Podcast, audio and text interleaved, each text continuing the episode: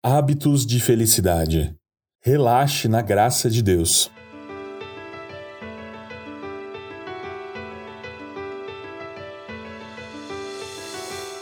Durante essa série, nós vamos falar sobre hábitos diários que farão de você uma pessoa mais feliz.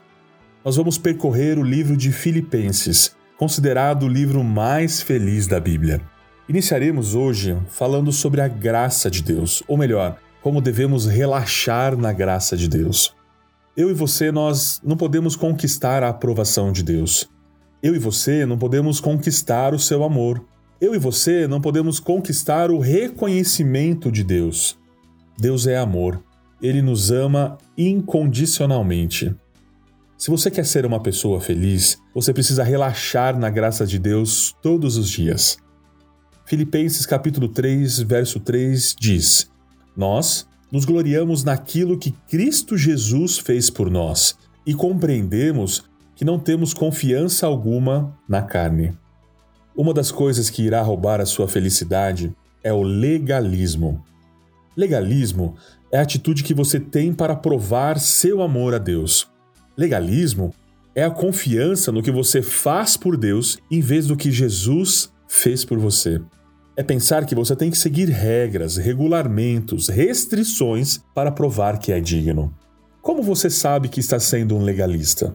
Se você julga outras pessoas, você é um legalista. E como que eu sei que eu estou vivendo pela graça? Se eu sou bondoso com outras pessoas, essa é uma evidência. Pessoas que vivem pela graça geralmente acham mais fácil perdoar, porque elas reconhecem que Deus está sempre as perdoando. O legalismo irá sugar toda a felicidade de sua vida. Ela suga a felicidade das igrejas. Você já foi numa igreja legalista?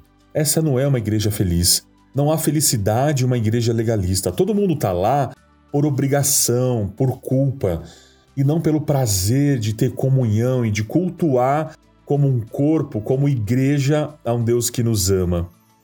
E quando você finalmente percebe que não há nada que você possa fazer para que Deus te ame mais, é uma das sensações mais libertadoras que há no mundo. Isso é a chave para a felicidade. Todos os dias lembre-se da graça de Deus e relaxe nela. Filipenses capítulo 3, verso 9. Eu já não procuro mais ser aceito por Deus por causa da minha obediência à lei, pois agora é por meio da minha fé em Cristo que eu sou aceito. Essa aceitação de Deus se baseia na fé.